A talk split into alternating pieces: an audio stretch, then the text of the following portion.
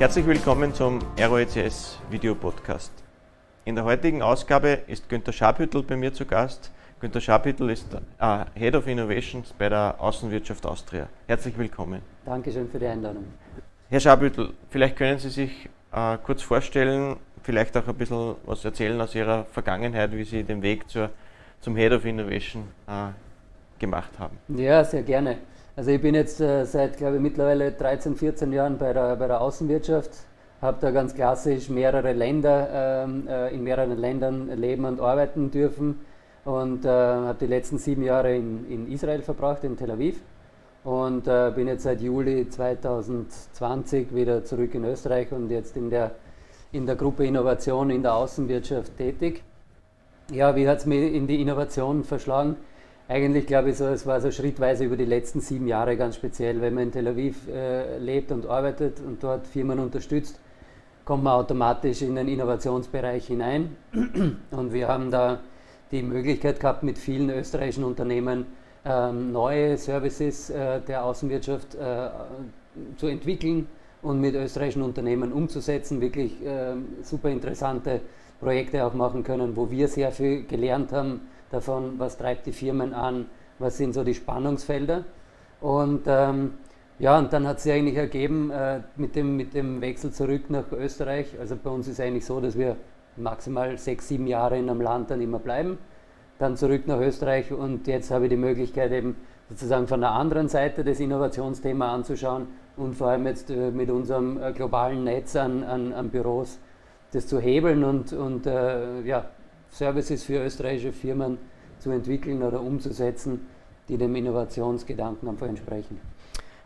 Wir haben uns ja kennengelernt, da waren Sie äh, der Außenwirtschaftsdelegierte für, für Österreich in Israel. Und ich, ich kann nur sagen, ich habe vorher nicht gewusst, was die Wirtschaftskammer da anbietet mit diesen Außenwirtschaftscenters und ich habe es schätzen gelernt, äh, wie man da Unterstützung bekommt als österreichisches Unternehmen, wenn man in Israel Kontakte knüpfen will, irgendwas braucht, wenn man hinfahren will. Wie, jetzt, wie ist denn die Struktur der Außenwirtschaft? Vielleicht können Sie uns ein bisschen was erzählen. Wie viele mhm. von diesen Centers gibt es denn? Ja. Wie ist denn das aufgesetzt? Es ist so, dass die Außenwirtschaft äh, ein Teil der Wirtschaftskammer Österreich ist, in, äh, in, in Wien und auch in den Bundesländern. Ähm, warum ist das wichtig? Weil dadurch auch schon äh, gewährleistet ist, dass sozusagen flächendeckend in Österreich die Unterstützung für exportorientierte Unternehmen gegeben ist, also auch persönliche Unterstützung. Das ist sozusagen der Österreich der Inlandsteil. Im Ausland ist es so, dass wir ca. 70 Büros haben, also 70, 70 vollwertige Büros, äh, sogenannten Außenwirtschaftscenter, die österreichischen Export- oder Internationalisierungsunternehmen zur Verfügung stehen, um ihre Aktivitäten in den jeweiligen Märkten zu unterstützen. Das äh, beginnt äh, einerseits, wie gesagt, schon bei den Kolleginnen und Kollegen hier in Wien oder in den Bundesländern, wo man sagt, okay, welche Anforderungen haben österreichische Unternehmen im Export. Äh, das kann von Zollabwicklung, also von ganz technischen Sachen gehen, über, über Partner finden im, im Ausland. Es gibt ja viele Märkte, wo österreichische Unternehmen in Form von lokalen Partnern dann die Märkte bearbeiten bis hin dann auch zu Investitionsentscheidungen, ähm, äh, also wo wir sozusagen das Feld aufbereiten, um Investitionsentscheidungen zu treffen, Standorte auszuwählen, aber auch natürlich dann Troubleshooting, äh, wenn es irgendwo einmal, wie man in Wien sagt, Präseln gibt. Und äh, das ist eigentlich das gesamte Spektrum sozusagen der täglichen Arbeit. Und darüber hinaus haben wir natürlich auch den Anspruch zu sagen, dadurch, dass wir überall auf der Welt sitzen, dass wir auch äh, Informationen nach Österreich spielen können, wo passiert was, in mhm. welchen Branchen, in welchen Entwicklungen. Und äh, diese Informationen wollen wir dann den österreichischen Firmen zur Verfügung stellen, damit wir sie dann punktgenau in die richtigen Märkte begleiten können und mit, idealerweise mit den richtigen Personen verbinden können. Jetzt sind wir ja in Zeiten der Pandemie. Wie geht es denn dem österreichischen Außenhandel? Wie geht es denn der österreichischen Wirtschaft im Außenhandel? Wie, wie, sehen Sie denn das? Also es ist sicher so, dass der Export nach wie vor einer der Bereiche ist, der, der ein Hoffnungsträger ist und es unterstreicht wieder, wie wichtig die Exportwirtschaft für die österreichische Wirtschaft insgesamt ist. Es gibt ja seit Jahren dieses geflügelte Wort, sechs oder sieben von zehn Euro in Österreich werden im Ausland erwirtschaftet. Es zeigt sich jetzt, dass natürlich aufgrund der unterschiedlichen Geschwindigkeiten der Pandemiebekämpfung auch unterschiedlich die Märkte wieder aufgehen. Das heißt, wir haben jetzt äh, äh mit, dem, mit dem Global Situation Report auf, der, auf unserer Website auf WKO.at für die Firmen ein Tool, wo visualisiert dargestellt ist, wie, ähnlich wie so ein Heatmap, wo, wo passiert was, wo geht was auf und dementsprechend, wo gibt es auch schon Möglichkeiten. Ich meine, wenn, wenn wir heute jetzt unter Corona-Bedingungen hier dieses, dieses Gespräch führen, äh, laufen in, in, in Dubai und in Abu Dhabi Messen ab. Hm. Und in China glaubt man sowieso, äh, es, ist, es, es ist nie was geschehen. Äh, und weil wir vorher von Israel gesprochen haben, ja, da ist, wenn man mit den Leuten dort spricht, ist die allgemeine Stimmung auch, okay, machen wir Hackerl drunter. Mhm. Also das zeigt einfach schon äh, das spannende Feld generell.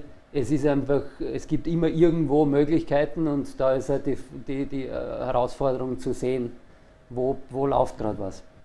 Jetzt habe ich gelesen, Sie haben ja da die Innovationsagentur, glaube ich, gegründet äh, für diese Zwecke. Vielleicht können Sie uns ein bisschen was erzählen über die Innovationsagentur. Was, was macht denn die, die Innovationsagentur? Was sind denn die Treiber dahinter? Ja. Was versucht man denn damit zu erreichen? Also wie gesagt, jetzt wenn man nochmal auf das zurückkommt, das Beste an österreichischer Innovation hinaus und das Beste an globaler Innovation herein, das ist sozusagen die Kurzversion davon. Mhm. Ich meine, äh, wie in Ihrem Unternehmen, wo Sie mit vielen verschiedenen Branchen zu tun haben, die allesamt ähnliche Herausforderungen mittlerweile haben, ist es ja auch äh, bei vielen Themen mittlerweile so, dass es komplexe Anforderungen äh, gibt und da braucht es einfach äh, globalere Lösungen oder Lösungen, wo vielleicht mehrere Leute aus verschiedenen Blickwinkeln draufschauen. Und ich glaube, dass das einmal ein Antrieb ist, der, der uns auf jeden Fall begleitet. Mhm. Und äh, was wir einfach tun wollen, ist, dass wir in verschiedenen Formaten äh, österreichischen Unternehmen, und da haben wir, wie gesagt, verschiedene Zielgruppen, einfach dieses global, den globalen Zugang im Innovationsbereich ermöglichen wollen. Das kann sein, dass wir sagen, wenn wir reden von das Beste an Innovation rausbringen, kann man sagen, wir haben unseren Scale-up-Support für österreichische junge Unternehmen, die schnell global reüssieren wollen. Äh, und dann haben wir aber natürlich auch das Thema der Zukunftsreisen, das würde ich sagen, ist so unser Flagship-Format innerhalb der äh, Außenwirtschaft Innovation. Da geht es einfach darum, dass, äh, dass wir österreichischen Unternehmen ähm, eine zwei, drei, viertägige Reise in bestimmte Hotspots der Welt organisieren, wo wir sagen, okay, was tut sie im Bereich zum Beispiel Zukunft im Bereich Retail? Fahre nach New York, es gibt da ein drei, vier Tagesprogramm, wo, einfach, wo man mit Spezialisten austauscht und, und in einen Austausch geht, okay, wo wird sich Retail hinbewegen? Jetzt mit Corona äh, und, und so weiter oder auch vorher natürlich schon.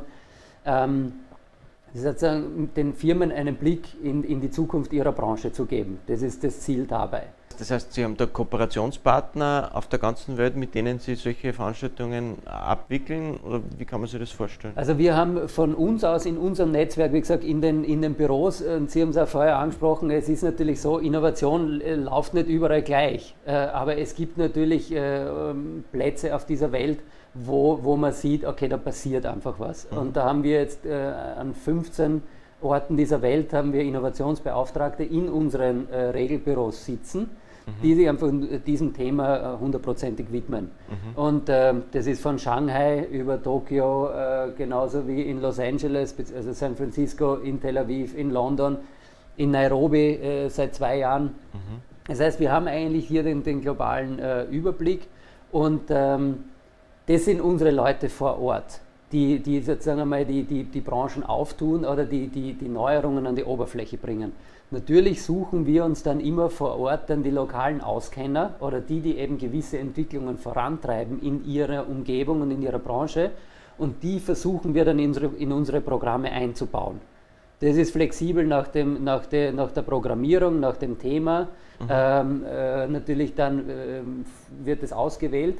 Wir haben aber zusätzlich, und da können wir vielleicht später noch drauf kommen, eine Konstante, dass wir einfach mit einer Handvoll Top-Universitäten auf der Welt Kooperationsabkommen haben, wo wir einfach laufend auf das Wissen dieser äh, Universitäten, MIT, Stanford, ETH, zugreifen können. Mhm. Sie haben eine Frage schon ein bisschen vorweggenommen. Die wäre, wie kann man denn an, an österreichischen Unternehmen, das sich überlegt, Go International äh, zu machen, unter die Arme greifen, dass man unterstützt, dass man über den Tellerrand blickt, ja. ja. Dass, man, dass man die guten Dinge, die, die, die diese Unternehmen entwickeln, und es gibt ja sehr, sehr viele Hidden Champions, wie wir genau, wissen, ja. äh, speziell in Österreich, dass man denen die Unterstützung zukommen lässt, um wirklich in die Gänge zu kommen und auch im, im Export was zu machen. Ja. Weil das ist ja, glaube ich, ein ganz ein großer Hemmschuh, sich über, über, die eigene, über den eigenen Schatten zu springen und sagen, jetzt traue ich mir das jetzt. Und dann kommt natürlich die erste Frage, wem soll ich denn meine Sachen verkaufen? Ja, wo ja, gehe genau, ich denn ja. dahin? Ja. Also das ist natürlich etwas, äh, da muss ich sagen, da kommen wir als Außenwirtschaft eigentlich ursprünglich auch her. Also die Exportunterstützung, uns gibt es jetzt heuer seit 75 Jahren. Die Exportunterstützung ist seit jeher das Kernthema, das wir, das wir äh, den österreichischen Unternehmen anbieten. Und da, so wie Sie sagen, da geht es wirklich darum, wie komme ich überhaupt einmal ins Ausland und wenn ja, wohin? Macht es mit meinem Produkt, mit meiner Serviceleistung Sinn, in die Nachbarschaftsmärkte zu gehen, da was einfach kulturell einfacher ist, wo die Distanzen einfacher mhm. sind. Man hört es ja aus dem Innovationsbereich immer, wenn die Investoren sagen, ich investiere nur dort, wo ich mit dem Auto hinfahren kann. Das gilt, gilt ja in gewisser Maßen auch für Erstexporteure oft und zu Recht. Äh, auf der anderen Seite gibt es aber jetzt, gerade jetzt durch diese Startup-Scale-Up-Entwicklung und weil wir von Israel äh, vorher gesprochen haben, vielleicht auch dort nochmal die Anleihe, es sind einfach Unternehmen, die haben das Potenzial, sehr schnell überregional zu wachsen, beziehungsweise sogar vielleicht die Verpflichtung, weil sonst einfach ihr Geschäftsmodell nicht funktionieren mhm. würde. Und für diese Unternehmen, ich glaube, dass wir für alle Unternehmen äh, jetzt, die, wenn man so den, sozusagen die Bandbreite sieht, ein Angebot haben. Wie gesagt, das ist einerseits die ganz klassische Exportunterstützung äh, in Österreich schon einmal in der Vorbereitung, aber dann ganz speziell auch vor Ort. Und ähm, eines, was sich halt österreichische Firmen, womit österreichische Firmen immer rechnen können, ist, dass, dass, dass wir mit unseren Büros vor Ort und unsere Leute immer die österreichische Brille aufhaben im Sinne von, okay, es geht um die, um die Interessen des österreichischen Unternehmens. Natürlich muss man schauen, dass es ausgewogen ist, aber im Zweifelsfalle sind, sind wir natürlich immer auf der österreichischen Seite. Und das ist etwas, worauf sich gerade Unternehmen verlassen können, die jetzt vielleicht nicht die Ressourcen haben, um, um Dinge vor Ort mit Niederlassungen oder Ähnlichem selbst zu regeln. Und mhm. da sind, sehen wir uns einfach als verlängerte äh, Abteilungen, sei es jetzt Sales, sei es äh, Innovation, sei es äh, Forderungseintreibung. Mhm. Also das ist vielleicht das, wo man es zusammenfassen kann. Man kann uns wirklich als, als, als sozusagen als verlängerte, ähm, äh, ja, als verlängerte Abteilung sehen, wo auch immer die Unterstützung notwendig ist. Wie, wie sehen Sie denn die Unterschiede in den Branchen, die Sie unterstützen? Äh, ist die IT-Branche, sagen wir mal die Softwareindustrie, äh, gut vertreten in, in, in diesem äh, Kundenpotenzial, das Sie haben von der Außenwirtschaft oder würden Sie sagen, gibt es andere Branchen, da machen wir viel mehr? Da wäre noch ein, durchaus ein Bedarf da an ja. innovativen IT-Unternehmen in Österreich, die halt sagen, sie, sie möchten sich auch ausbreiten? Also ist sicher noch Potenzial da. Wir haben sicher in den, jetzt gerade wenn wir jetzt im, im, im klassischen Exportbereich, das haben wir jetzt im Bereich, in den Stärkefeldern Österreichs, sage ich jetzt mal Infrastruktur, Maschinen, äh, Anlagen und diese Dinge, ist sicher jetzt einmal zahlenmäßig die größte äh, äh, größte äh, Anzahl an, an, an, Kunden, die wir haben. Aber IT-Bereich ist sicher auch etwas, und das muss ich sagen, ist mir in Israel auch einige Male passiert, wo auch jetzt, wie Sie es vorher angesprochen haben, die Hidden Champions, also diese Nische zu finden, die unglaublich gut besetzt sind. Ich meine, dass ein österreichisches Unternehmen ähm, in Israel beim größten Energieversorger zum Beispiel die Spiegelung der kompletten Datenbank dort macht in Realtime, das ist schon eine ziemliche Auszeichnung, einfach, äh, wenn man weiß, was, was dort auch äh, vor Ort an IT-Leistung da mhm. ist. Also ich glaube, das ist etwas, wo wir als Außenwirtschaft, glaube ich, auch äh, eine Bringschuld haben, nämlich unsere, es ist weniger so, dass es die Unternehmen nicht gibt, sondern dass wir den Unternehmen zeigen müssen, einfach auch, was wir an Unterstützungsleistung geben können. Und das ist sicher etwas, wo uns jetzt einfach auch, sicher auch jetzt durch Corona wieder die, die, die Geschwindigkeit schneller äh, geworden ist, dass wir sagen, okay, wie bringen wir unsere Inhalte äh, an, die, an die österreichischen Firmen. Mhm. Wenn Sie jetzt den Fernseher aufdrehen und solche Startup-Shows sehen, gibt es ja mehrere im, im, im, im, TV mittlerweile. Wie geht es Ihnen denn dabei, da dabei? Was halten Sie denn von diesen Dingen? Also ich muss sagen, es ist, äh, ich habe es jetzt, wie gesagt, vor allem jetzt äh, aus der Sicht von Tel Aviv seit 2013 beobachtet, was in Österreich passiert. Mhm. Und ich finde es jetzt einmal ganz generell sehr beeindruckend, wie sich die, die Szene entwickelt hat in, in Österreich. Es ist wirklich, äh, es gibt sehr viele Initiativen und, ähm, und, und sehr viele Dinge, die vor fünf, sechs Jahren nur undenkbar waren. Insofern der generelle Trend super. Wie es dann oft so ist, gibt es dann einfach auch, äh, ich glaube, solche Entwicklungen brauchen Formate, die auch einer breiteren Öffentlichkeit äh, darstellen, vielleicht manchmal überzeichnet mit dem Juryformat und so weiter, aber doch einer breiteren Öffentlichkeit positiv äh, unterlegt zeigen, was, es, was möglich ist. Und ich glaube, dafür sind diese Formate äh, super geeignet und äh, sie spiegeln einfach einen generellen Trend wieder, vielleicht da oder dort überspitzt manchmal. Mhm. Jetzt kann ich mich, ich kann mich erinnern, wir haben vor einigen Jahren einmal, einmal geplaudert, da haben Sie mir erzählt, dass in Israel sehr viel von diesen Startups in Form von Meetups äh, da versuchen, Kunden zu gewinnen und, und, und, und Breite äh, zu generieren. Damals hat man das Wort überhaupt nichts gesagt. Ja. Mittlerweile beginnt es sich, glaube ich, auch langsam äh, durchzusetzen bei uns. Was kann man denn aus so wirklich innovativen äh, Ländern, wo Sie gesagt, ja, vorhin gesagt haben, da gibt es ein paar äh, Ecken, was kann man denn da wirklich den österreichischen Unternehmen mitgeben an, an, an Ideen, an, an Themen, wo man sagt, das ist eigentlich keine Raketenwissenschaft, ja. aber man sollte es machen. Also etwas, was Sie, und wie gesagt, ich kenne jetzt äh, äh Tel Aviv besser. Ich, kann jetzt, ich kenne das Silicon Valley nur aus, aus, aus, mhm. aus, Geschichten, war selber noch nicht dort.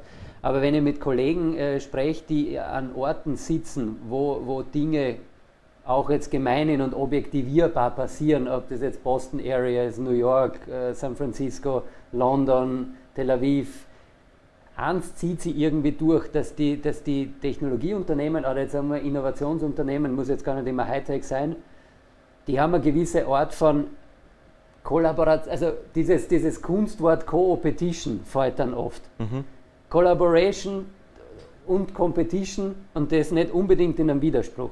Also die Leute sind in einem beinharten Wettbewerb und leben das auch jeden Tag und es hat aber trotzdem irgendwo Platz, dass man sagt, du, wenn ich das und das brauche, dass man dann sagt, lass mich in Ruhe, davon erzählt er jetzt nichts, sondern ja, weiß ich nicht, aber red mit, mit, mit ihr oder mit ihm. Also dieses Gefühl, dass man irgendwie sagt, ja, okay, man bringt die irgendwie doch gegenseitig weiter, obwohl man vielleicht dann zwei Stunden später ganz brutal in einem, mhm. in einem Bieter-Thema drinnen ist, um einen gleichen Kunden.